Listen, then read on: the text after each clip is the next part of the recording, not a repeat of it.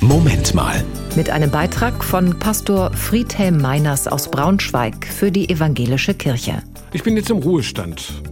Das ist eine ganz neue Erfahrung. Keine Sitzung mehr, fast keine Termine, jede Menge Zeit für mich. Wunderbar.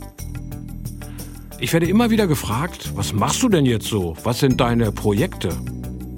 Ich habe erstmal keine. Ich will mich auf das einlassen, was kommt, will die Freiheit erstmal spüren. Aber die Frage hat mich am Anfang schon nervös gemacht. Brauche ich nicht doch ein Projekt? Dann sind wir im Urlaub an der Nordsee gewesen.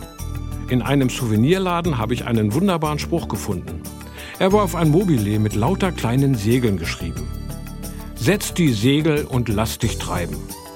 So soll es sein. Ich lasse mich treiben, schaue mal, was kommt und was das Leben von mir fordert. Und was treibt mich an?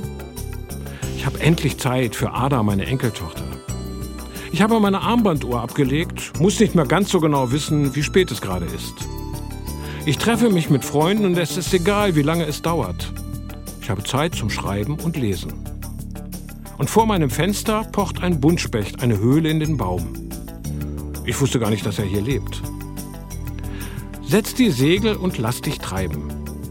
Es geht voran, auch wenn ich nicht jede Minute verplane oder verplanen lasse. Das war ein Beitrag von Pastor Friedhelm Meiners aus Braunschweig für die Evangelische Kirche.